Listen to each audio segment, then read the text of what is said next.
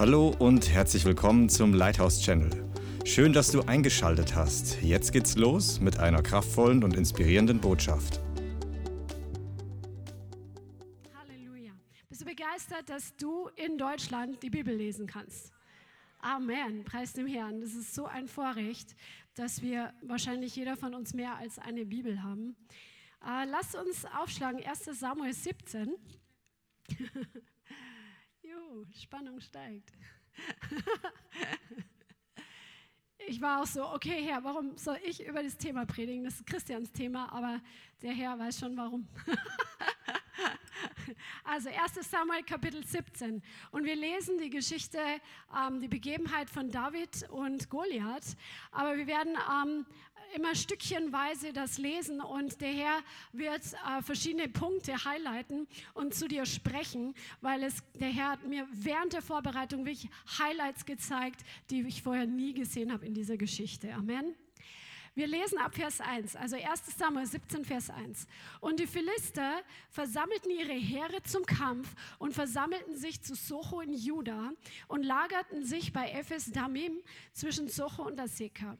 Und Saul und die Männer von Israel versammelten und lagerten sich im Terebintental und sie stellten sich den Philistern gegenüber in Schlachtordnung auf. Und die Philister standen an einem Berg jenseits und Israel stand an einem Berg diesseits, so dass das Tal zwischen ihnen war. Und ein Vorkämpfer trat aus den Lagern der Philister heraus. Sein Name war Goliath aus Gad. Seine Größe war sechs Ellen und eine Spanne. Er hatte einen bronzenen Helm auf seinem Kopf und war mit einem Schuppenpanzer bekleidet. Das Gewicht des Panzers trug 5000 Schekel Bronze. Und er hatte bronzene Schienen an seinen Beinen und ein bronzenes Krummschwert auf seiner Schulter. Und der Schaft seines Speeres war wie ein Weberbaum. Und die Spitze seines Speeres wog 600 Schekel Eisen. Und der Schildträger ging vor ihm her. Und er stellte sich hin, rief den Schlachtreihen Israels zu und sprach zu ihnen, wozu zieht ihr aus, um euch in Schlachtordnung aufzustellen? Bin ich nicht der Philister? Und ihr, die Knechte Sauls, bestimmt einen Mann von euch, dass er zu mir herabkommt. Wenn er mit mir zu kämpfen vermag und mich erschlägt, dann wollen wir eure Knechte sein. Wenn ich ihn aber überwinde und ihn erschlage, dann sollt ihr unsere Knechte sein und uns dienen. Und der Philister sagte, ich verhöhne heute die Schlachtreihen Israels. Gebt mir einen Mann, dass wir miteinander kämpfen. Und Saul und ganz Israel hörten diese Worte des Philisters und sie waren niedergeschlagen und fürchteten sich sehr. Erstmal so weit. Ihr kennt alle diese Geschichte wahrscheinlich, nehme ich mal an. Ne? Ähm, ich habe jetzt auch nicht alles ausstudiert, wie schwer das alles war. Wir wissen, dieser Mann, der war ein Riese, ja, der war überdurchschnittlich groß. Seine Rüstung war überdurchschnittlich groß. Das war überdurchschnittlicher schwerer, schwerer Speer. Und all seine, äh, seine Erscheinung war Einschüchterung in voller Manifestation. Ja, der stellt sich dahin. Er, er ist so von sich eingenommen, dass er einfach die Israeliten verlacht. Er verhöhnt sie, er verspottet sie, er verspottet den Gott Israels und er sagt, kommt jetzt ein Mann und der soll mit mir kämpfen und wir werden dann eure Knechte sein. Aber natürlich wusste er ja, wusste er in Anführungszeichen, dass sie gewinnen werden, ne? weil ähm, sie ja in der Übermacht waren. Und ganz Israel hatte seine Heere aufgestellt und sie waren mit diesem Riesen konfrontiert. Und sie waren diesem einschüchternden Riesen gegenübergestanden und zitterten wirklich aus ihren Löchern heraus. Ja? Die haben, sie, sie waren total von dieser Bedrohung komplett eingenommen. Ja? Sie haben einfach diese Erscheinung gesehen und gedacht, wir sind hier machtlos, wir sind hier chancenlos, wir sind hier schon, wir, die haben sich schon in der Versklavung gesehen. Und die waren wie gelähmt vor Furcht. Weil sie die Umstände angeschaut haben, weil sie diesen Riesen angeschaut haben.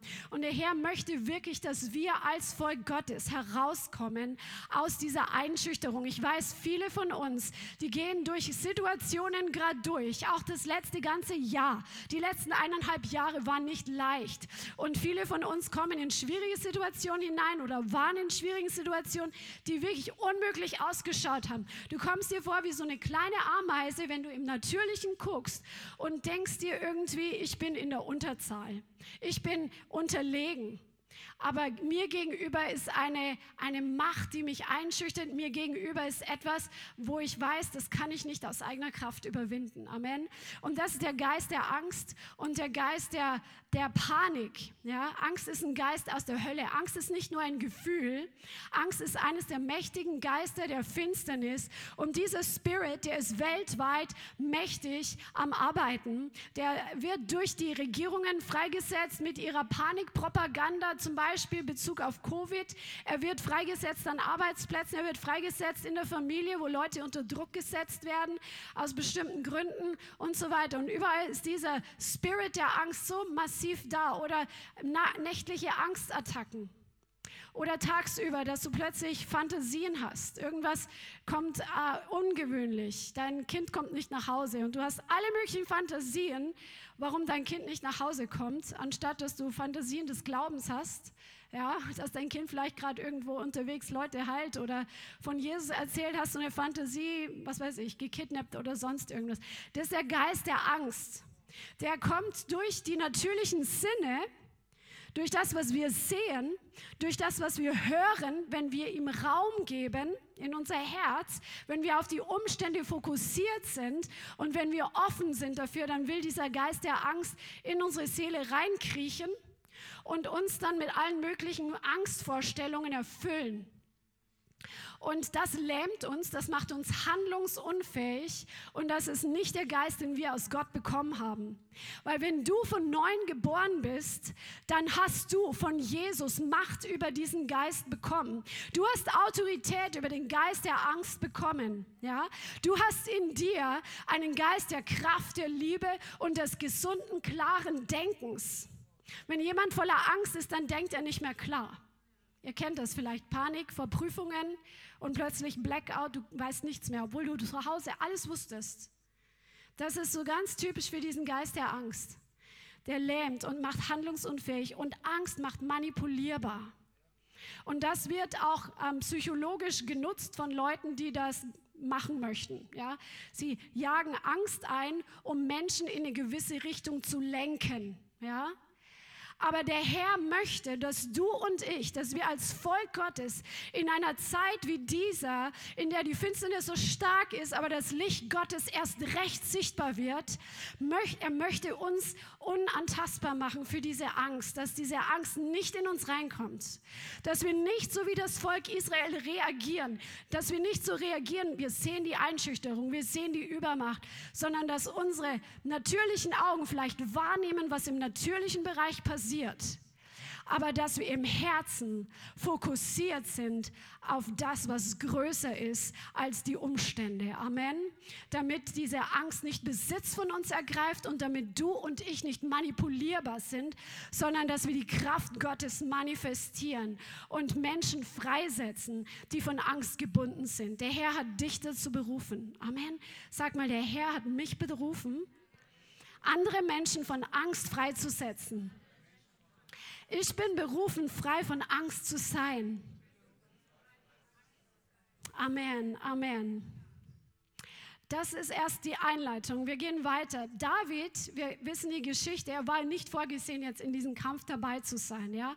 Er war zu Hause, er war der Jüngste, er hat auf die Schafe seines Papas aufgepasst und sein Vater will einfach wissen, wie es den Brüdern geht. Und er schickt David mit den Broten und mit den, mit den Käse ähm, zu seinen und den Körnern, irgendwelche Getreidekörner zu seinen Brüdern und möchte einfach wissen, ob es den Brüdern gut geht. Und deswegen kommt David in Anführungszeichen zufällig zu diesem Kampfplatz, wo die ähm, Israeliten gezittert haben und je, jeden Tag früh und abend dieses Schauspiel des Philisters ähm, stattgefunden hat. Und dann war es so, dass ähm, David, der hat ganze, das ganze Schauspiel gesehen. Wir lesen ab Vers, ähm, Vers 20. Da machte sich David des Morgens früh auf und überließ die Schafe einem Hüter. Er nahm und ging hin, wie Isai ihm geboten hatte, und kam zum Lagerplatz. Als das Heer aber in die Schlachtreihe ausrückte, erhoben sie das Kampfgeschrei. Und Israel und die Philister stellten sich auf, Schlachtreihe gegen Schlachtreihe. David ließ sein Gepäck, das er trug, bei der Wache des Trosses und lief in die Schlachtreihe. Und er kam und fragte seine Brüder nach ihrem Wohlergehen. Während er noch mit ihnen redete, siehe, da kam der Vorkämpfer herauf mit Namen Goliath, der Philister von Gad aus der Schlachtreihe der Philister und redete dieselben Worte, also diesen Spott und diesen Hohn und diesen Hochmut. Als aber alle Männer von Israel den Mann sahen, flohen sie vor ihm und fürchteten sich sehr. Und die Männer von Israel sagten, habt ihr diesen Mann gesehen, wie er heraufkommt?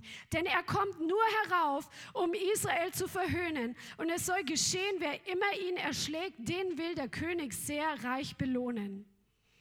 Und er will ihm seine Tochter geben und will das Haus seines Vaters von Abgaben freimachen. Da sagte David zu den Männern, die bei ihm standen, was soll mit dem Mann geschehen, der diesen Philister da erschlägt und die Schande von Israel abwendet? Wer ist denn dieser unbeschnittene Philister da, der die Schlachtreihen des lebendigen Gottes verhöhnt? Und das Volk antwortete ihm wie vorher. So und so soll dem Mann geschehen, der ihn erschlägt. Also David, der sieht dieses ganze Schauspiel und ihm kommt überhaupt nicht in den Sinn, eingeschüchtert zu sein. Er hat eine komplett andere Wahrnehmung als die ganze, das ganze Heer Israels. Das ganze Heer Israels sieht, wie dieser Philister auftritt, wie er seine hohen Reden schwingt, wie er mit seiner riesen Rüstung da steht. Er hat sogar noch einen Waffenträger da vor sich gehabt und alle ähm, mit seiner lauten Donnerstimme zusammen donnert, ja. Und David ist überhaupt nicht beeindruckt der ist aus einem komplett anderen Leder gemacht. ja. David, der, der, der, der sieht ihn mit den natürlichen Augen, der hört die Stimme der Einschüchterung und seine Perspektive ist, was fällt diesem Mann überhaupt ein? Ja, er hat eine komplett diese Perspektive, hey, der hat überhaupt keinen Bund mit Gott, aber ich habe einen Bund mit Gott der verhöhnt gerade die Schlachtreihen Israels, des Volkes Gottes. Er verhöhnt gerade den einzig wahren Gott. Und seine Götter sind nur Götzen, die sind tot. Und der, der motzt sich so auf, der, er, er, hat, er kommt nicht auf die Idee, anders zu denken. Warum ist David so anders als das ganze Heer der Israeliten, dem Volk Gottes. Warum tickt David komplett anders? Wie gibt es das? Die haben doch alle die gleichen Augen gehabt, die haben alle die gleichen Ohren gehabt, die haben alle das gleiche Schauspiel gesehen.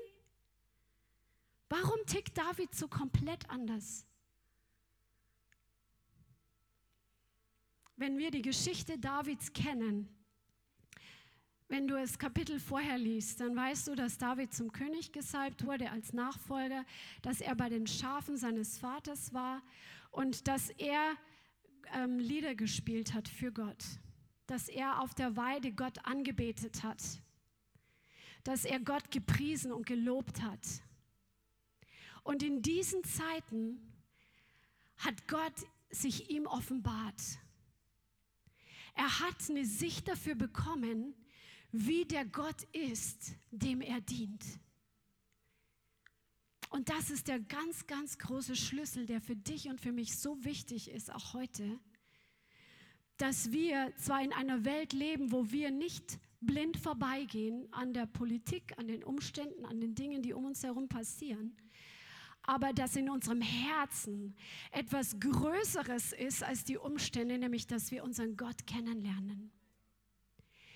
David war so, ähm, ja eigentlich, er war verachtet in der eigenen Familie. Seine Brüder die, und sein Vater, die haben ihn nicht mal geholt, als der Prophet kam, um mit der ganzen Familie zu schlachten und zu opfern. Die haben ihn verachtet. Aber das war, hat nicht seine Identität bestimmt. Lass deine Identität nicht bestimmen von den Menschen um dich herum, egal wie nah sie dir sind. Lass deine Identität von deinem Gott bestimmen. Und wir wissen, er ist gesalbt worden zum König, ist noch nicht eingesetzt gewesen. Er war damals noch ein junger Mann, ein Teenager wahrscheinlich, sagt man. Und dann war es ja so, dass Saul, der Gott ungehorsam war, der Gott nicht gehorcht hat, der rebellisch war, der Geist Gottes ist von ihm gewichen, die Salbung Gottes zum König ist von ihm gewichen. Und ähm, dann, was, wenn der Geist Gottes geht, dann kommen natürlich böse Geister. Ist ja klar, es hinterlässt eine Lücke. Und was passiert ist, dass der Geist ähm, des Herrn von Saul gewichen ist und böse Geister haben ihn gequält. Die haben ihn wahrscheinlich Angst gemacht, die haben ihn einfach Plagen zugefügt. Und dann haben die Knechte von Saul zu ihm gesagt, such doch jemand, der auf der Harfe spielen kann oder der spielen kann und singen kann und dann wird es besser gehen. Und dann wurde David gefunden. David kam zu ihm und er, er spielte auf seiner Harfe oder auf seiner Zither oder was das für ein Seiteninstrument eben war und hat Gott gelobt und gepriesen, so wie er es auf der Weide getan hat, als er auf die Schafe aufgepasst hat. Und diese bösen Geister mussten weichen und durften Saul in dieser Zeit nicht quälen. Und in diesen Zeiten des Lobpreises und der Anbetung möchte der Herr sich offenbaren. Das, das, Wort sagt, der Herr wohnt im Lobpreis seines Volkes. Und wenn wir die Psalmen lesen, dann sehen wir, dass der Herr so krasse Offenbarung gegeben hat, übernatürliche Offenbarung über das, äh, was in der Zukunft passieren wird, übernatürliche Offenbarung über Jahwe, übernatürliche Offenbarung über geistliche Geheimnisse, übernatürliche Offenbarung über den Himmel. Oder Psalm 22 übernatürliche Offenbarung über die Kreuzigung von Jesus. Das ist in den Zeiten passiert, wo Menschen angebetet haben, wo sie ihren Blick auf den Herrn gerichtet haben und wo sie angefangen, ihm einfach das zu geben, was ihm gebührt. Amen. Und das passiert auch, wenn wir uns Zeit nehmen, den Herrn anzubeten, wenn wir unseren Fokus von unseren Umständen wegrichten und wenn wir ihm das geben, was ihm gebührt, weil er ist einfach gut. Er ist der lebendige Gott. Er liebt es, wenn wir ihm singen. Er liebt es, wenn wir ihm spielen. Sein Heiliger Geist kommt dann und erfüllt uns und fängt an, uns die Augen zu öffnen für seine Größe und für seine vielen Charakterfacetten, für seine Herrlichkeit, für seine Zusagen Unsere Augen werden geöffnet und während wir ihn anschauen, werden wir in sein Ebenbild verwandelt. Während wir ihn anschauen und ihn bestaunen, werden wir einfach von ihm völlig vereinnahmt und wo wir einfach in seiner uns ihm seine Liebe unsere Liebe ihm gegenüber ausdrücken, empfangen wir seine Liebe. Er kommt, er lässt sich nichts schenken und er gießt einfach aus. Und wir brauchen alle diese Zeiten der Anbetung, wo wir unseren Gott wirklich in Auge in Auge gegenüberstehen,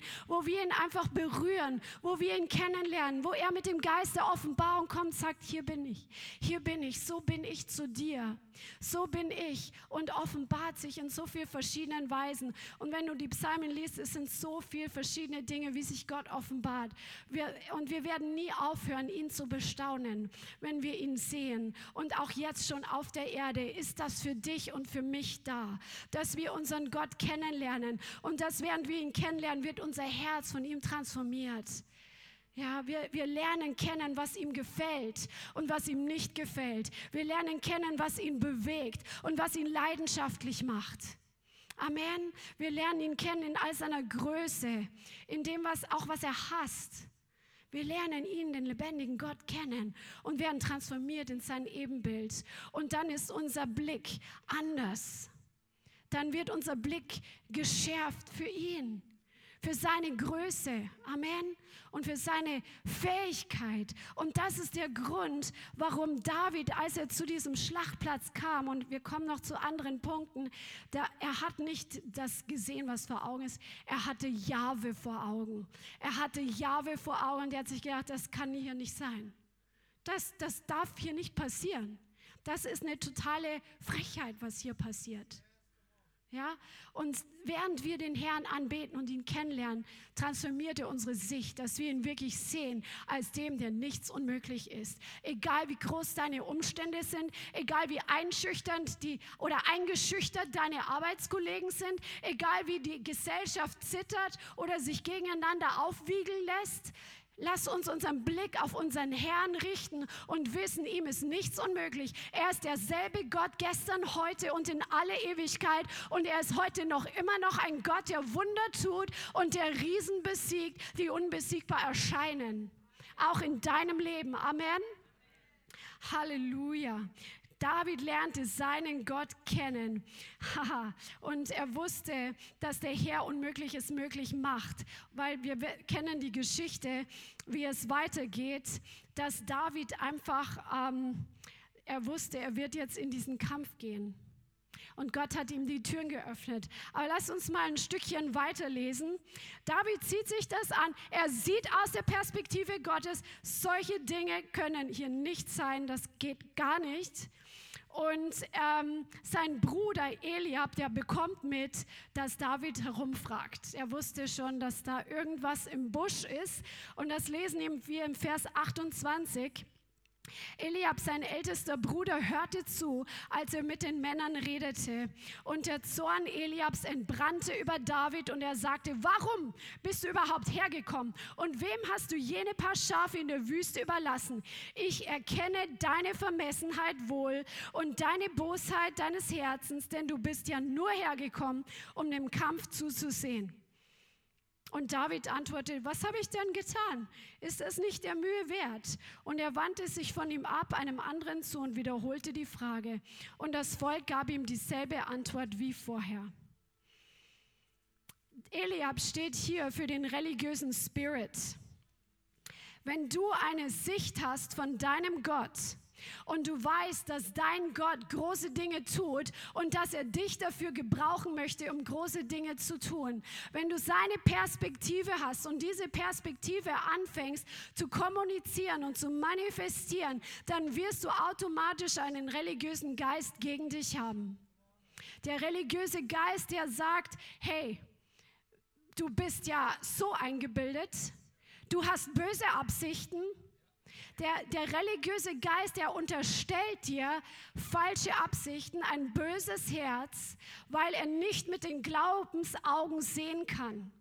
Der religiöse Geist, der, der, der hat eine andere Perspektive, der hat nicht die Augen zu sehen, dass der Herr hier was möchte, dass der Herr hier einen Durchbruch schaffen möchte, dass der Herr hier einen Sieg bereiten möchte und er fühlt sich provoziert durch Leute, die Glauben haben. Der religiöse Geist fühlt sich provoziert durch Leute, die in den Prinzipien Gottes gehen, die in den Ordnungen Gottes gehen die das Wort Gottes erlebt haben, dass es funktioniert, weil der, der, religiöse Geist nicht in erster Linie aus seiner Beziehung mit dem Herrn lebt, sondern aus seinen Werken. Und die Werke Eliabs waren ja hier bloßgestellt, nämlich er war feige und hat gezittert. Und das war die Konfrontation, dass du, du kannst, wenn du mit dem Herrn im Glauben gehst, dann kannst du eine totale Konfrontation sein für den religiösen Geist, weil Menschen, die sich mit diesem religiösen Geist eins machen, fühlen sich von dir provoziert, weil sie merken, dass die Frucht nicht da ist in ihrem Leben, die du hast aus Glauben heraus. Amen. Aber David hat eine Sache auch hier gut gemacht. Er hat sich nicht einschüchtern lassen, auch nicht von seinem Bruder. Manche lassen sich von den Riesen nicht einschüchtern, aber vor falschen Brüdern, vor religiösen Brüdern. Sei auch hier fokussiert auf den Herrn, weil man denkt immer aus den eigenen Reihen kann ja nichts Böses kommen. Aber dann schau in die Bibel, den größten Widerstand, den Jesus erlebt hat, war von den sogenannten religiösen Profis, die die Schriften kannten, auch in Apostelgeschichte, in den Briefen. Der größte Widerstand kam aus dem religiösen Lager.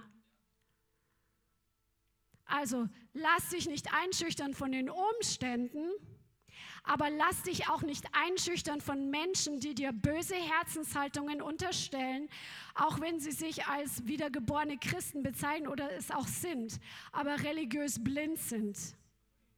Bei Nehemia war es genau so. Sie haben angefangen, die Mauern wiederherzustellen und dann kam Sanballat und Tobia und haben ihnen böse Absichten angehängt, böse Absichten unterstellt. Lass dich nicht einschüchtern, sondern kenne, wer du in Gott bist. David kannte nicht nur seinen Gott, David wusste auch, dass der Herr mit ihm ist. Er kannte seine Identität in Gott. Und deswegen haben diese Unterstellungen böser Absichten, böser Herzenshaltungen, haben ihn nicht treffen können. Er hat es nicht zugelassen, weil er wusste, wer er in Gott ist. Er wusste, ich bin einer, der zum Herr Gottes gehört. Ich bin an der Seite Jahwes und mein Gott ist mit mir. Und wenn ich handle im Glauben, dann bestätigt sich das, was der Herr tut. Er bestätigt seine Kraft, er bestätigt seine Weisheit, er bestätigt seinen Namen, er bestätigt einfach seine Herrlichkeit, wenn ich in seinem Namen gehe. Darum ist es so wichtig für dich und für mich, dass wir stark werden in unserer Identität und uns nicht einschüchtern lassen durch Unterstellungen auch von Geschwistern. Amen. David hat diese zweite Prüfung hier sozusagen, er hat sie bestanden, er hat es nicht an sich rangelassen. Amen. Halleluja, und das ist so gut. Und ich bin komplett aus meinen Notizen raus. Ähm Halleluja. Die Worte, die David geredet hatte, wurden bekannt. Und dann hat man das Ganze dem Saul gemeldet. Ja, man hat dem Saul berichtet, ähm, was hier geredet wird und der hat David holen lassen. Und das hat Gott so eingefädelt, okay? Das war einfach vom Himmel vorbereitet. Und David sagt zu Saul, dieser Teenager, sagt zum König, niemand lasse seinetwegen den Mut sinken dein Knecht will hingehen und mit diesem Philister kämpfen. Und Saul sagte zu David, du kannst nicht zu diesem Philister gehen, um mit ihm zu kämpfen, denn du bist ein junger Mann und er ist ein Kriegsmann von Jugend auf. Da sagte David zu Saul, das Vers 34, dein Knecht weidete die Schafe für seinen Vater. Wenn dann ein Löwe oder ein Bär kam und ein Schaf von der Herde wegtrug, so lief ich ihm nach und schlug auf ihn ein und entriss es seinem Rachen. Erhob er sich gegen mich, so ergriff ich ihn bei seinem Bart, schlug ihn und tötete ihn. So hat dein Knecht den Löwen und den Bären erschlagen. Und diesem unbeschnittenen Philister soll es genau so ergehen wie einem von ihnen, weil er die Schlachtreihen des lebendigen Gottes verhöhnt hat. Und David fuhr fort, der Herr, der mich aus den Klauen des Löwen und aus den Klauen des Bären errettet hat, der wird mich auch aus der Hand dieses Philisters erretten. Halleluja.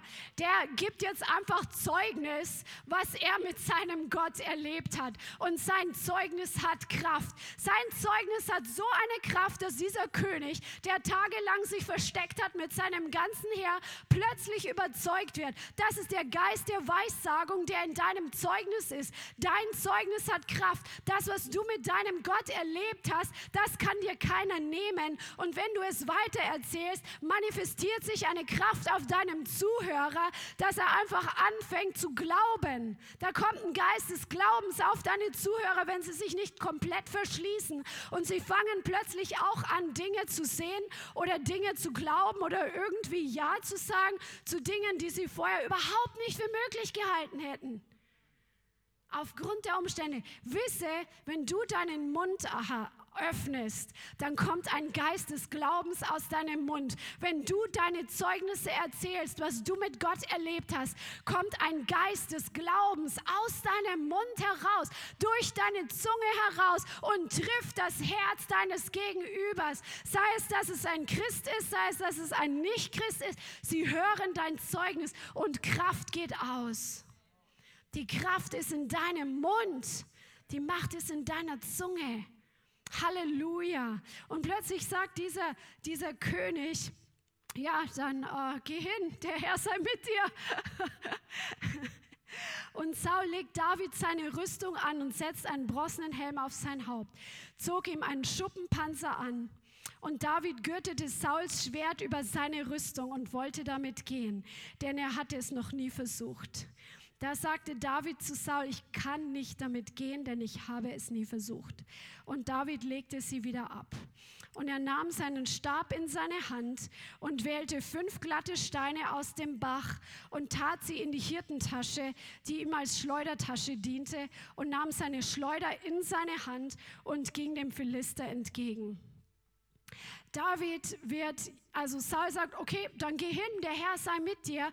Und er versucht die übliche Methode des Kämpfens, David aufzudrücken, aufzusetzen. Und David war es nicht gewöhnt. Der hatte eine andere Methode auf der Weide gehabt.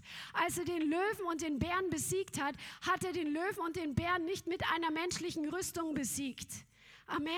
Und deswegen ähm, kann er damit nicht arbeiten. Er kann es nicht. Und das war die dritte Prüfung, wo David, wenn, wenn David humanistisch verseucht gewesen wäre, wie wir es oft noch in unserem Denken waren und sind und noch unser Denken ändern müssen, dann wäre er vielleicht höflich gewesen. So, jetzt habe ich eine Chance, jetzt darf ich mir die Chance nicht vermiesen, jetzt darf ich nicht ähm, Nein sagen. Aber David wusste nicht nur, wer sein Gott ist, er wusste nicht nur, wer er ist in Gott, sondern David wusste auch, wie er mit Gott zusammenarbeitet. Amen. Und jeder von uns, der hat seine Erlebnisse gehabt, wo du erlebt hast, dass der Herr mit dir ist und wie er dich gebraucht hat, um einen Sieg durchzubrechen im Gebet, einen Sieg in Evangelisation, irgendwelche anderen Siege für andere Menschen, was weiß ich, in Heilung, in Befreiungsdienst, in verschiedenen Situationen. Du weißt, wie du mit dem Herrn zusammenarbeitest, wie du seine Stimme hörst. Und es ist, ähm, du kannst dir nicht einfach die Methode vom Prediger XY oder von der Schwester oder vom Bruder XY aneignen und denken, das funktioniert genau so. Denn der Herr hat dich original gemacht, wie du bist und er hat eine Geschichte mit dir und du mit ihm und lerne einfach mit dem und mach weiter mit dem, wo du weißt, dass es funktioniert. Amen. Das ist die Gemeinschaft und die Zusammenarbeit mit dem Heiligen Geist. Amen. Und, und lass dich da nicht einschüchtern, wenn andere sagen, ja, aber das, so macht man das nicht. Ja, so macht man das nicht. Nee, du gehst mit dem, was du weißt, was du gelernt hast, was du weißt, wo der Herr mit dir ist, wo du weißt, das hat er sich schon öfter erwiesen mit dir. Und von dem Punkt aus gehst du weiter und der Herr gibt uns ja immer noch mehr weitere Tools für unsere geistliche Werkzeugkiste, für unsere geistliche Waffenausrüstung. Er gibt uns hinzu, wenn wir anfangen, mit dem zu gehen, was wir wissen, was funktioniert. Amen. Halleluja. Sharakia Rabakia. Halleluja. Und David ist ein Mann gewesen, der seinen Gott gekannt und ich möchte jetzt nochmal zurückkommen, weil er hat Gott auf der Weide kennengelernt, wo er auf die Schafe seines Vaters aufgepasst hat und Christian hat schon so oft auch erwähnt in der Predigt, dass er sicherlich seinen Vater nicht erwartet hat, dass er jetzt ähm, gegen einen Löwen und einen Bären kämpft. Amen. Sondern David kannte seinen Gott und ist in diesem Glauben einfach gegangen und er war einfach voll des Geistes, ja. Er, ist, er hat gesehen, ja, dieser, dieser Bär, der trägt jetzt ein Schaf weg. Das geht nicht. Und ist einfach hinterher und hat diesen Bären geschlagen, das Schaf aus dem Maul gerissen. Und wenn sich das Tier umgewandt hat, hat er ihn dann nochmal komplett erledigt. Obwohl diese Tiere riesig waren. Aber er hat einfach gewusst, dass Gott mit ihm ist. Er war voll von Gott.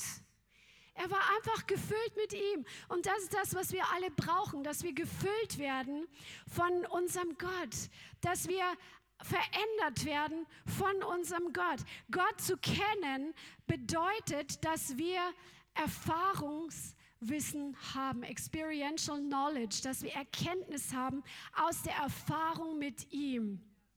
Und da möchte ich jetzt noch ein bisschen drauf eingehen, weil das ist der Schlüssel, dass Gott zu kennen bedeutet, im Glauben zu handeln. Ich sage es nochmal, Gott wirklich zu kennen bedeutet, im Glauben zu handeln.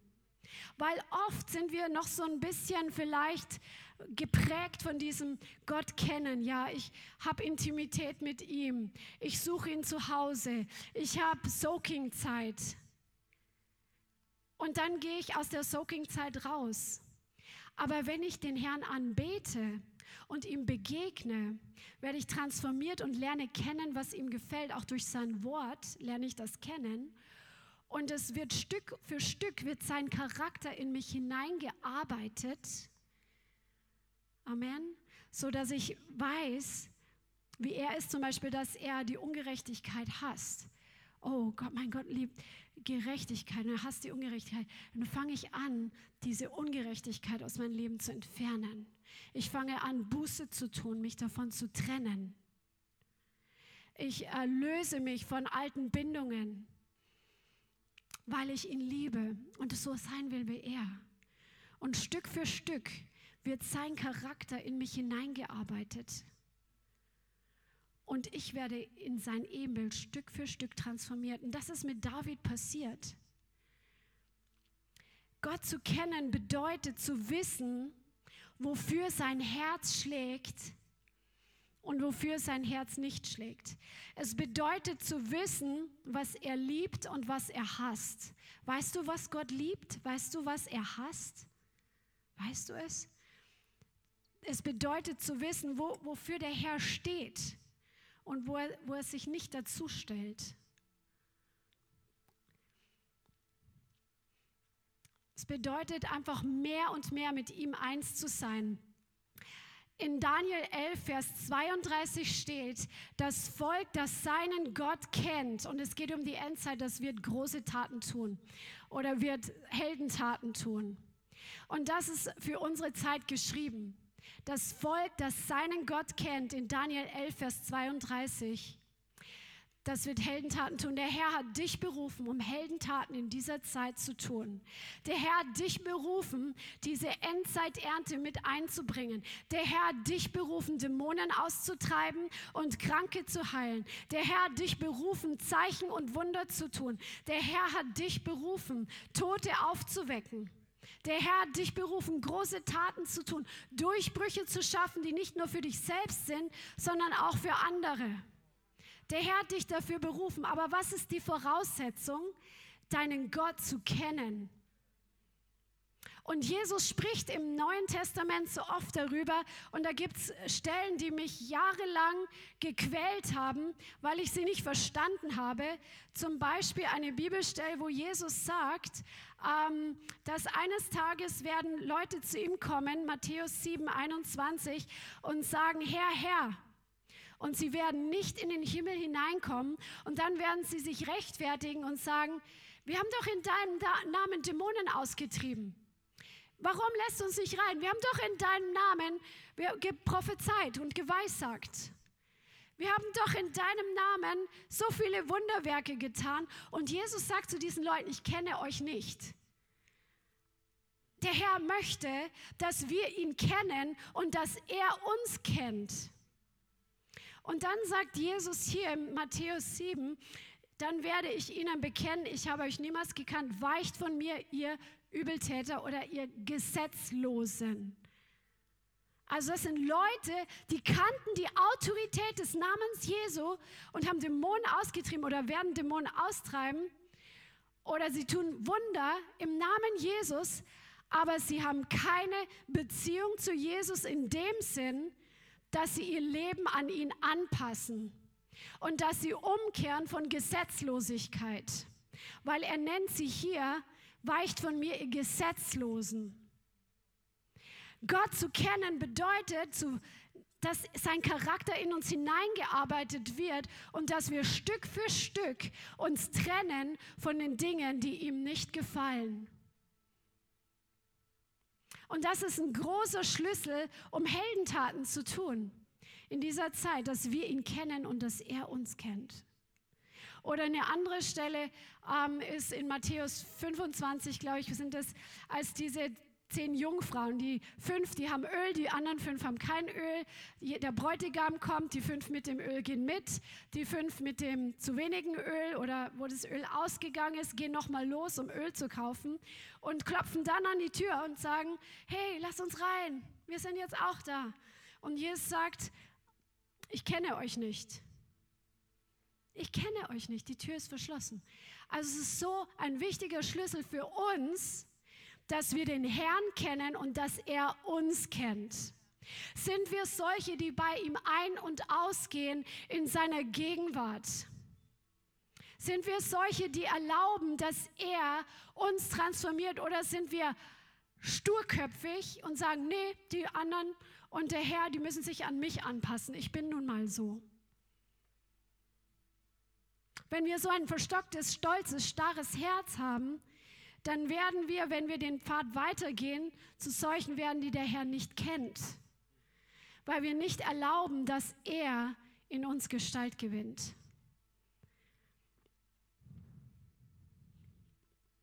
Den Herrn zu, zu kennen bedeutet mehr und mehr eins mit ihm zu sein.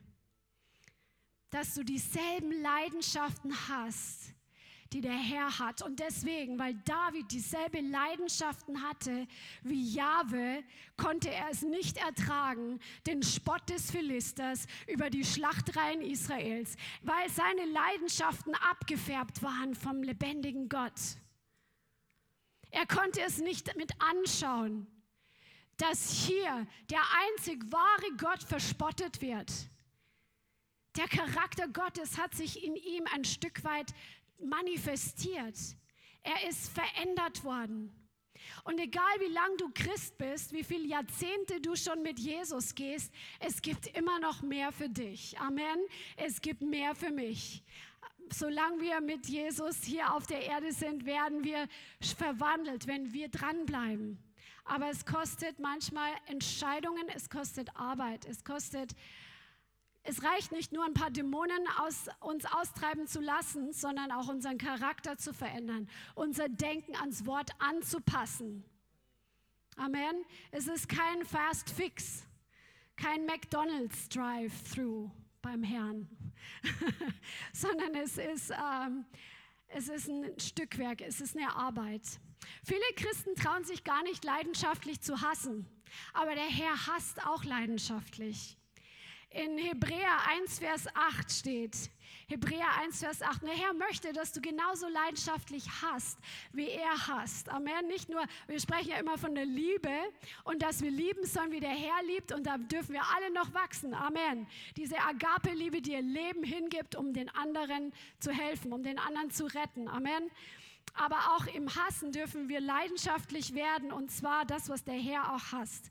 Von dem Sohn aber, Hebräer 1, Vers 8, spricht das Wort, dein Thron, o oh Gott, ist von Ewigkeit zu Ewigkeit. Und das Zepter der Aufrichtigkeit ist Zepter deines Reiches. Du hast Gerechtigkeit geliebt und Gesetzlosigkeit gehasst. Darum hat dich, o oh Gott, dein Gott gesalbt mit Freudenöl vor deinen Gefährten. Halleluja. Gott liebt die Gerechtigkeit. Die Gerechtigkeit ist die Grundfeste seines Throns, aber er hasst die Ungerechtigkeit. Und wir dürfen auch die Ungerechtigkeit hassen. Amen. Nicht die Menschen, die die Ungerechtigkeit tun, aber die Ungerechtigkeit als solches. Und wenn wir so werden, dass wir diese Ungerechtigkeit hassen und die Gerechtigkeit lieben, wird unsere Freude noch mehr wie bei Jesus. Er war deshalb, war er mit Freudenöl gefüllt wie kein anderer. Manche haben vielleicht zu wenig Freude, weil sie die Ungerechtigkeit nicht hassen, leidenschaftlich. Come on. Ja, ist doch gut. Halleluja. Die Wahrheit lieben, die Lüge zu hassen. Lass uns wirklich uns trennen von Lüge, trennen von Untransparenz, trennen von Unwahrhaftigkeit. Weil der Herr ist die Wahrheit in Person. Die Wahrheit, die auf dem Thron sitzt, der werden wir eines Tages in die Augen schauen. Die Freiheit lieben und die Gebundenheit hassen. Wie sehr liebst du die Freiheit Und hast du die Gebundenheit? Wie, wie lange kannst du dir mit anschauen, dass Leute gebunden sind in deinem Umfeld? Wann fängst du an, dafür zu beten? Schau sie mit den Augen Gottes an und sieh, wie sie gebunden sind und geknechtet und im Verstand manipuliert vom Teufel. Der Herr möchte seinen Charakter in dich und mich hineinarbeiten, so wie bei David, damit wir Heldentaten tun. Wie sehr liebst du den Gehorsam und die göttliche Ordnung, die wir in seinem Wort sehen, und wie sehr hast du Rebellion und Chaos? Der Herr möchte uns leidenschaftlich machen. Der Herr möchte uns heiß machen. Der Herr möchte uns glühend, brennend heiß machen. Genauso wie er glühend, brennend heiß ist. Amen. Amen. Keine Wischiwaschi-Christen, keine lauen Christen, keine Christen, die humanistisch ver durchseucht sind, sondern Huma äh, Christen, die frei sind von Humanismus und die leidenschaftlich sind für das Gute und leidenschaftlich gegen das Böse. Wow. Jesus war leidenschaftlich. Er hat leidenschaftlich den Tempel gereinigt. Er hat leidenschaftlich Tote auferweckt. Er hat leidenschaftlich barmherzige Werke getan. Und er ist leidenschaftlich so leidenschaftlich gewesen, dass er gehorsam war bis zum Tod am Kreuz für dich und für mich. Demut zu lieben und den Stolz zu hassen. Lass uns doch daran arbeiten, dass der Charakter Gottes in uns hineingearbeitet wird, indem dass wir Entscheidungen treffen, indem dass wir den Heiligen Geist erlauben, uns zu überführen von Sünde indem wir dem Heiligen Geist erlauben, uns von alten, schlechten Charakterhaltungen zu überführen, dass wir unsere Herzen nicht verstocken und verschließen, wenn er kommt und überführt, sondern dass wir ihn reinlassen und dass wir sagen, ja Herr, du bist Gott, du hast recht. Ich beuge mich deiner Überführung. Ich demütige mich vor dir. Ich trenne mich von diesen Dingen. Es ist wirklich wichtig, dass wir nicht nur ein Evangelium des Glaubens predigen, sondern dass wir auch ein Evangelium der Buße und der Umkehr predigen. Amen. Es ist Zeit, dass wir Position beziehen von den Herr, für den Herrn, dass wir das, was er gut nennt, auch gut nennen. Dass wir das, was er böse nennt, böse nennen und dass wir wirklich herauskommen aus Vermischung und Verwässerung. Amen. Auch für dich online.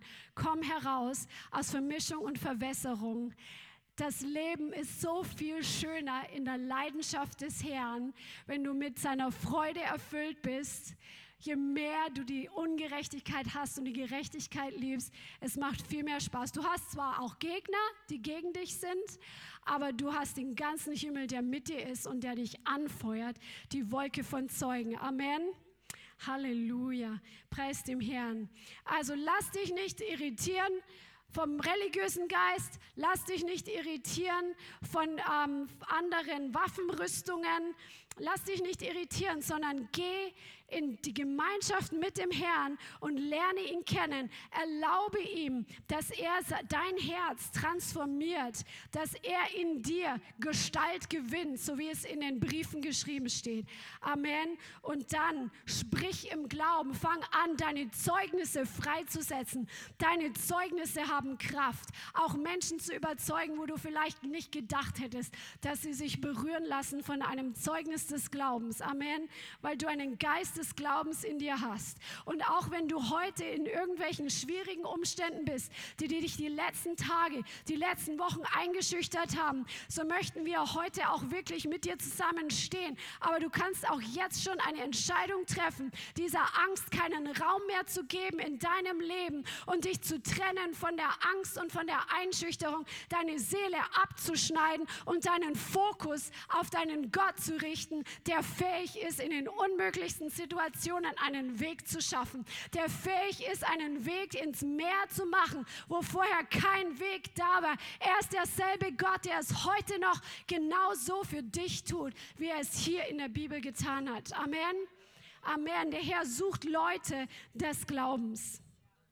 Halleluja. Und so ist David. Er hat sich die Freiheit nicht rauben lassen von einer anderen Rüstung, mit der er nicht gewöhnt war zu kämpfen. Halleluja. Der Geist des Glaubens kämpft, kämpft nicht mit den Waffen anderer. Er benutzt nicht die Schutzmaßnahmen anderer. Er lässt sich nichts überstülpen, sondern der Geist des Glaubens kennt seinen Gott. Halleluja. Und der Geist des Glaubens geht in einer Selbstverständlichkeit, in der Freiheit, zu der er berufen ist. Und du bist zur Freiheit berufen. Und Freiheit ist nicht eine Wahl, die wir haben. Freiheit ist ein Muss. Weil der gleiche Geist des Glaubens, der in dir wohnt, ist auch der Geist der Freiheit. Der Heilige Geist ist gekommen, um uns frei zu machen.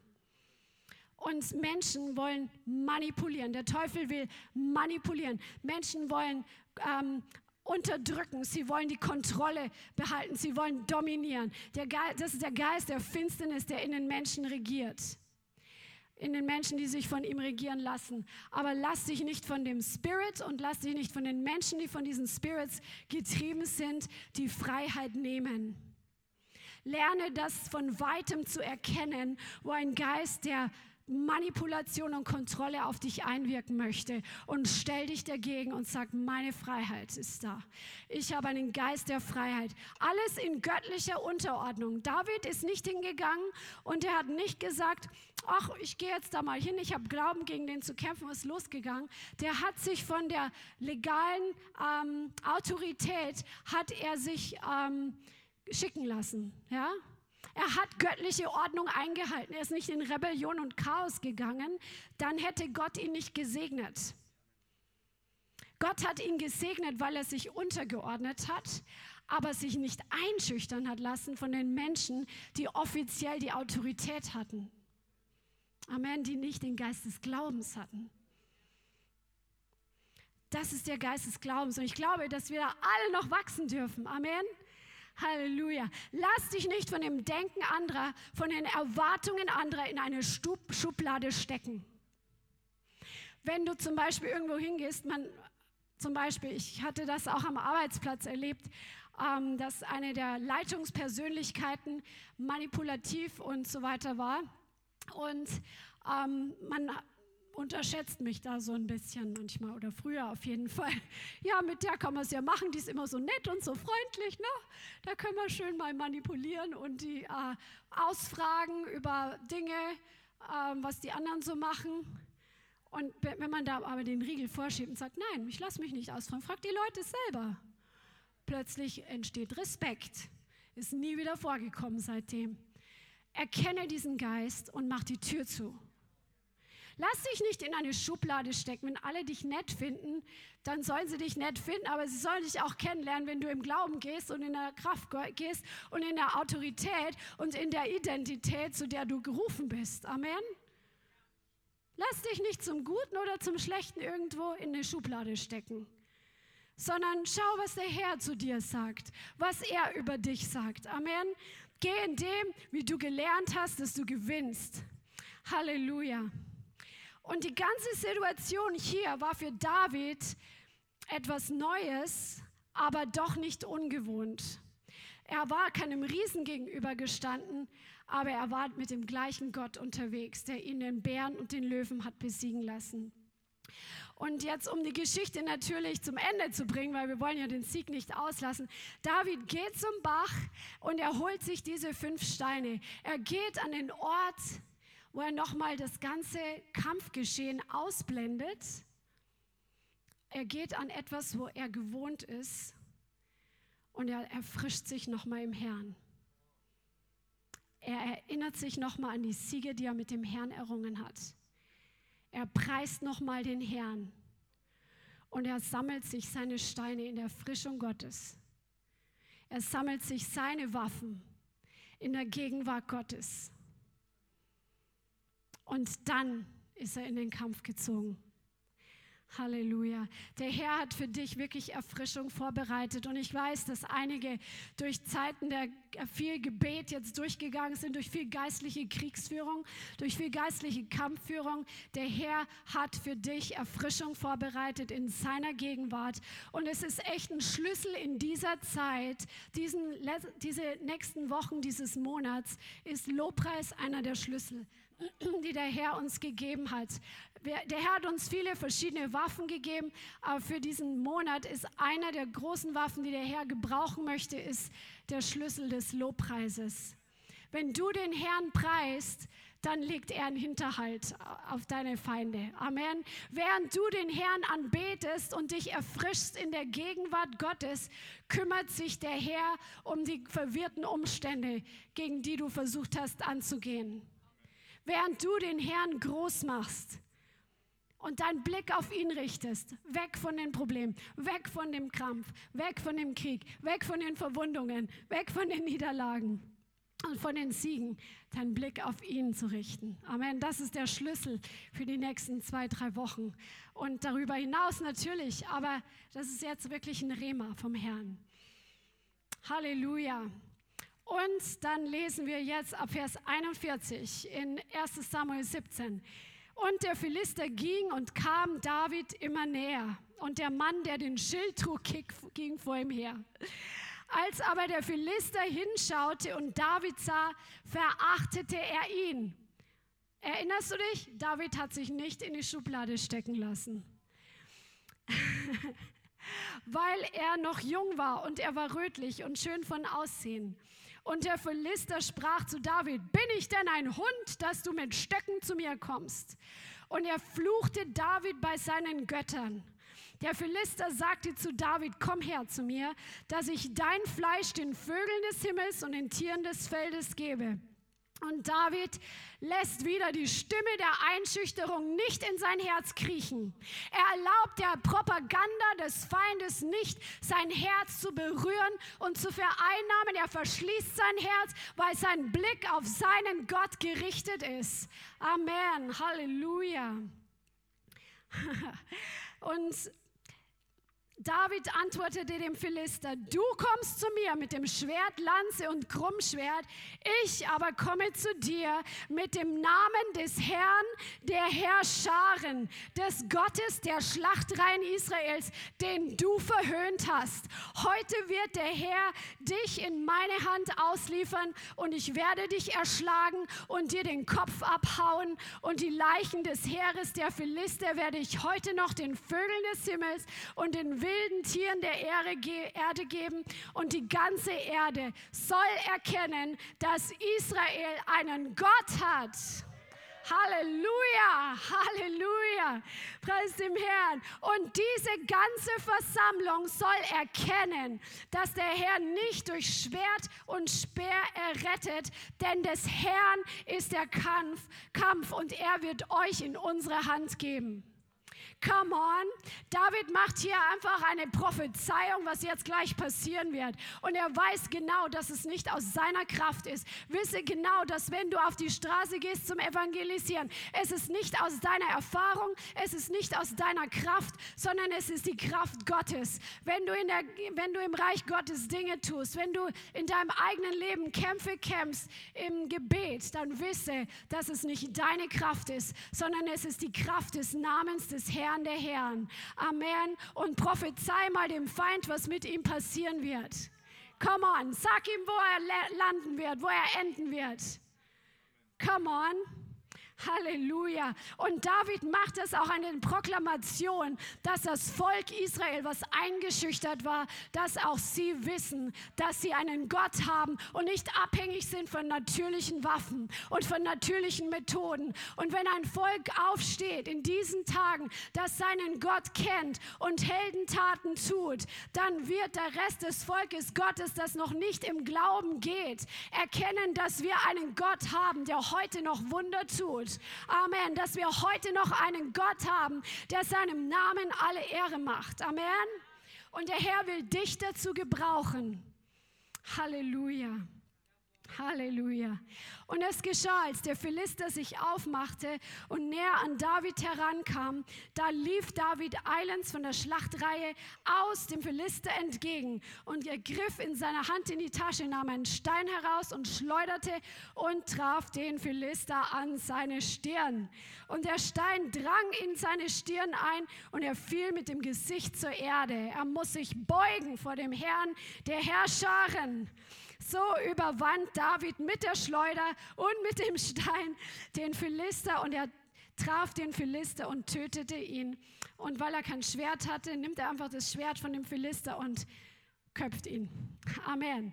Und Vers 52, und die Männer von Israel und Juda machten sich auf und erheben ein Kriegsgeschrei und jagen den Philistern, als, weil die hauen ab, als sie sehen, ihr Stärkster ist tot und sie jagen ihnen hinterher und machen große Beute.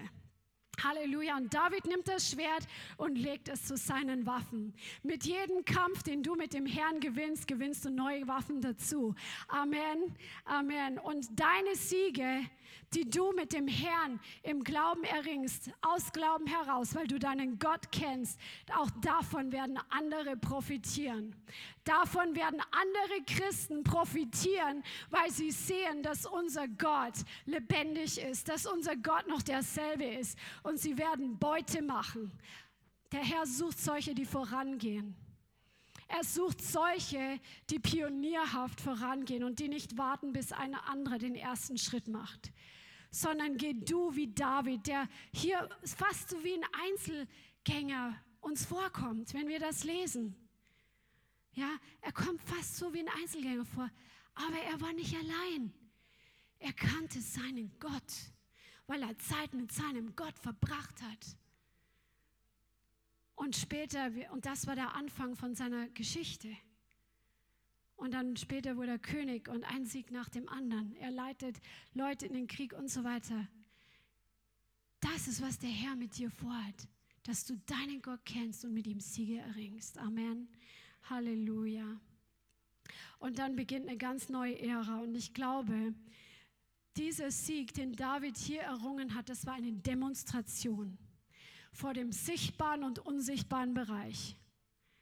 Im unsichtbaren Bereich sind die Heere des Feindes, weil das ist das Wesen des Teufels. Der Teufel macht eine große Show.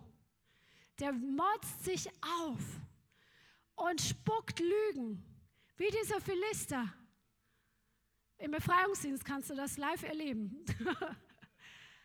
Aber wenn die Geister dann ausfahren müssen, weil der Name des Herrn größer ist, weil die Salbung von Jesus stärker ist, dann, dann ist das ist, ein Herrschaftswechsel ist passiert. Lass der Teufel, das ist das Wesen des Teufels. Er ist von sich völlig vereinnahmt. Er ist größenwahnsinnig und er lügt und schüchtert ein. Lass all diese Dinge, diese Eigenschaften des Teufels nicht an dich rankommen. In den Umständen, im Alltag, in deinem Denken, in deinem Herzen, sondern wisse die Wahrheit, kenne deinen Gott und lass es nicht an dich ran und manifestiere den Sieg. Weil wenn du deinen Gott kennst, David hat nicht gewartet, dass man ihn bittet, dass er jetzt kommt. David hatte diese Glaubenshaltung und er wusste, dass er da hingehen wird. Also als er schon am Kampfplatz war und sich dann ähm, umgehört hat, was ist da, was kriegt derjenige für eine Belohnung und so weiter, dann spricht er zu Saul und sagt, dein Knecht wird hingehen und kämpfen. Er hat sich inzwischen schon entschlossen. In der ganzen Szene, was wir vorher lesen, hat er einen Entschluss getroffen zu gehen. Er hat nicht gewartet, dass jemand ihn darum bittet. Und er hat es in Unterordnung getan, natürlich in göttliche Leiterschaft. Der Herr wartet auf solche Leute, die ihren Gott kennen und wissen, dass wenn sie im Glauben gehen, weil sie ihn kennen, dass er mit ihnen ist.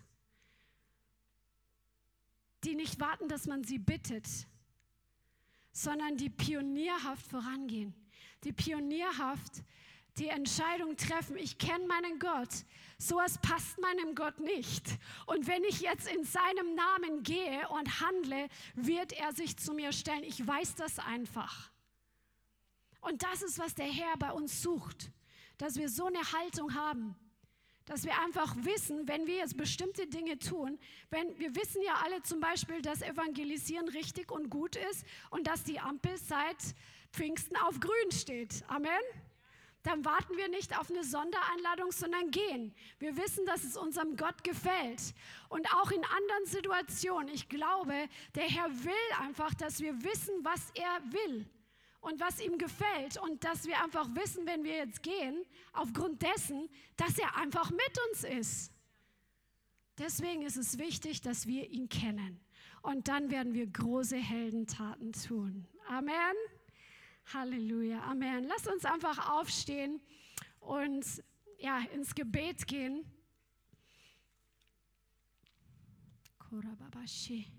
Und wenn du heute hier bist und dich hat irgendwas angesprochen von dieser Predigt, dann antworte dem Herrn. Es ist echt wichtig, dass wenn Gott zu uns redet, dass wir reagieren, indem dass wir mit ihm sprechen und es nicht einfach, ja, war wieder eine Predigt, ich gehe nach Hause, sondern sprich mit dem Herrn darüber. Amen.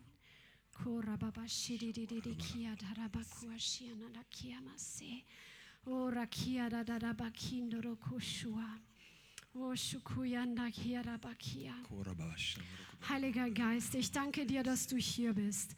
Und ich danke dir, Herr, dass du uns im Glauben stärkst und dass du uns lehrst, wie du handelst und wie du mit denen handelst, die handeln, wie du mit denen gehst, die gehen, wenn wir es in deinem Namen tun und wenn wir es in deinem Willen und in deiner Ordnung tun.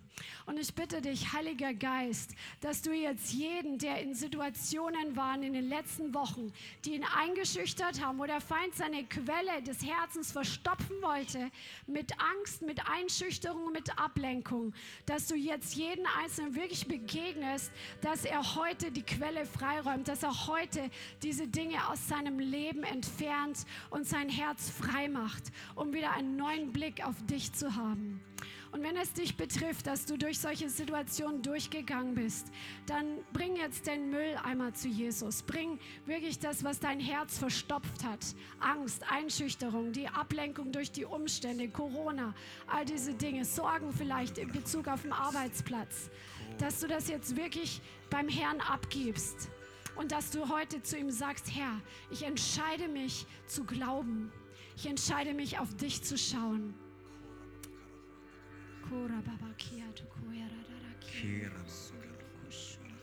Shura kia baba baba kinde de de de kia. Nombro kuya rara kia de de de de kia. Nombro kuya shusha sirya bu shusha sirya.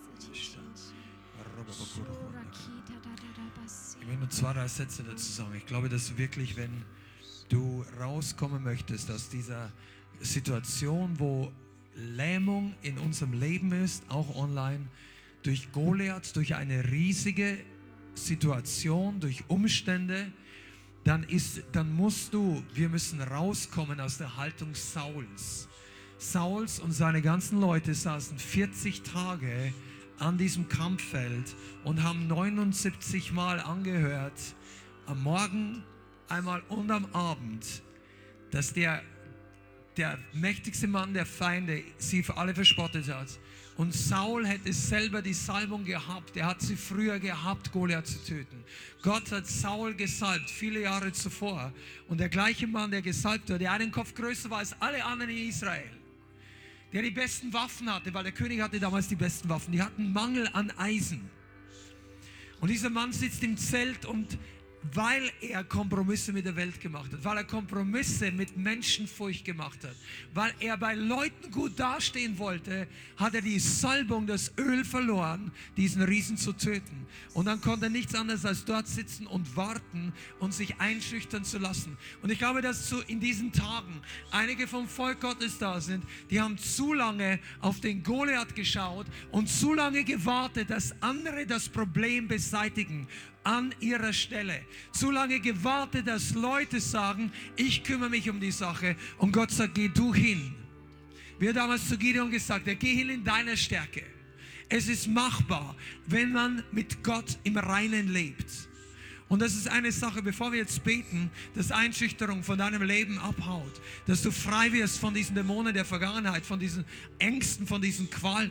Es zuerst muss die Kompromisse mit der Welt raus, die Kompromisse, dass du wegen Leuten Gott nicht gehorcht hast. Das war der, Sa der Fehler Sauls. Der, studier Saul und wirst feststellen, sein Grundproblem war, dass er Gott nicht gehorcht hat wegen anderen Menschen. Und Gott möchte, dass du das heute einfach einmal rausschmeißt. Dass du dieses Ding kreuzigst. Dass du diese Sache am Kreuz ablegst. Und sagst, es spielt für mich keine Rolle mehr. Wenn ich, wenn ich der, der Narr der Nation wäre, ich werde heute Gott gehorchen. Ich, ich werde die Sachen rausschmeißen aus meinem Leben. Der, die Leute haben auf David geschaut. Hier in Frankfurt ist ein, ein, ein Kunstwerk an der Hauptwache, dem größten Marktplatz wo David steht und auf dem Fuß auf den Kopf Goliaths hat. 3000 Jahre später in einer heidischen Nation bauen sie David Statuen, weil er nicht wegen Menschen Kompromisse gemacht hat. Noch nicht mal wegen seinem Bruder. Und einige von euch, könnt vergessen, was eure Brüder über euch gesagt haben. Schau jetzt mal auf Jesus. Amen. Und, und oh, come on. Komm dir auch noch vor. Ich habe noch zwei, drei Gedanken, aber hör mal zu. Einige von euch wart so bedacht, dass ihr nicht als Idiot dasteht, dass ihr von einem König der Philister eingeschüchtert seid, der euch wie ein Idiot dastehen lässt. Ihr wart so lange be bedacht, nicht in einem Gottesdienst zu crazy zu erscheinen, Hör zu, nicht im Livestream zu komisch zu erscheinen, die Sachen rauszuschneiden, die Kamera wegzublenden, dich vernünftig zu verhalten. Aber der Goliath zittert nicht vor vernünftigem Verhalten, der zittert vor dem Stein des Glaubens. Von einem Stein, den nicht ein Menschen werfen kann, sondern der Heilige Geist schiebt diesen Stein mit Lichtgeschwindigkeit. Boom! Und dann fällt ein Goliath, der größer ist als damals, weil die Leute, zittern heute nicht vor einem Mensch, der 3,20 Meter groß ist, die zittern vor einem C. Oder die zittern vor allem Möglichen in dieser Welt. Und trauen sie nicht mehr raus auf die Straßen, weil es könnte ja sie treffen. Der Goliath ist draußen. Ist der Virus draußen? Darf ich raus? Ich sage nicht gegen Virus oder für Virus oder so. Ich sage nur, die Angst ist nicht von Gott. Come on. Die Angst davor, dass es dich trifft, ist nicht von Gott. Und der Heilige Geist gibt dir heute einen Stein. Der Stein ist das Wort Gottes. Der Stein ist das Rema, das der Heilige Geist dir gibt. Und dieses Rema nimmst du und du schleuderst, du gehst zuerst zum Bach, ich will es nicht nochmal sagen. Du gehst zuerst zum Bach, erfrischt dich und dann hat deine Schleuder neue Power. Und dann gehst du auf den Goliath zu und sagst, Teufel, nimm das. Boom. Und er fällt mit viel Gerümpel nach hinten oder nach vorne oder in welche Seite. Halleluja. Und wenn du heute deine Freiheit willst, dann mach dich auf. Es kann sein, dass du umfällst und der echte, der echte Tom, der echte Yoshi, der echte Thomas steht wieder auf. Weil das, was nicht vom Herrn ist, bleibt liegen. Lass uns heute mal die alte Rüstung ablegen und den Stein Davids in die Hand nehmen. Der Herr möchte, dass dein Goliath heute nicht mehr lebend diesen Tag überlebt, sondern. Oh,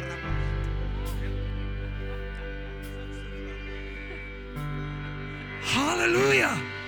Wisst ihr eigentlich, dass wir, das ist das Zeugnis von unserem Leben. Der Teufel wollte unser Leben, unsere Ehe kaputt machen als überhaupt keiner von euch, bis auf zwei Leute hier oder einer, überhaupt noch nicht wusste, wo wir waren, wer wir waren. Und die Leute sich in Frankfurt noch nicht bekehrt haben und die Straßen noch nicht vom Sound erfüllt waren. Da wollte der Teufel uns unseren Kopf wegnehmen. Und ich sage dir eins, Einschüchterung bringt dich immer in die Sackgasse des Teufels. Heute ist der letzte Tag deiner Einschüchterung. Come on, Jesus.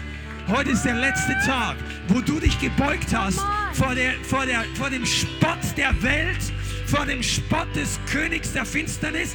Er mag immer mal das Ding hier, der, der verzerrt hier zu viel.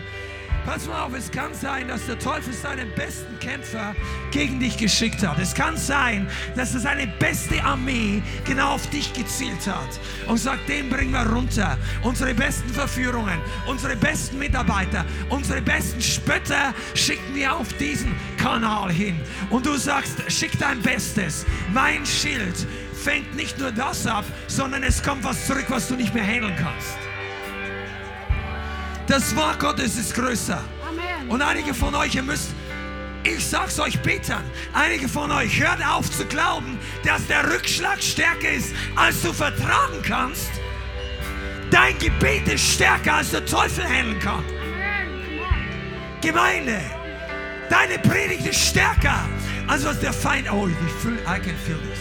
Und wir werden jetzt dafür beten. Komm mal, wenn du frei werden willst, dann leg mal alles ab, was dir wehtut, wenn es dich hier im Heiligen Geist umhaut. Und mach dich bereit, der Heilige Geist möchte dein Leben verändern. Einige von euch seid mit Freudlosigkeit hineingekommen. Ihr habt dieses gerade, diese geraden, die Mundwinkel waren noch nie so lang nach oben. Der Herr möchte heute frei machen von diesem Dämon der Freudlosigkeit. Shandarakabaka.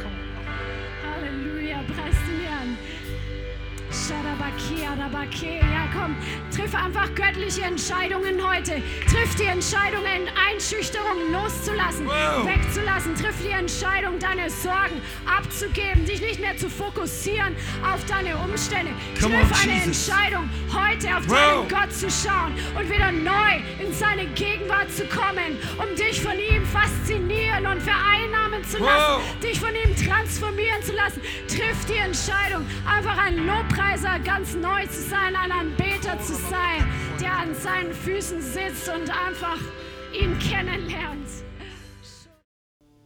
Vielen Dank fürs Zuhören. Wir hoffen, die Botschaft hat dich inspiriert und weitergebracht.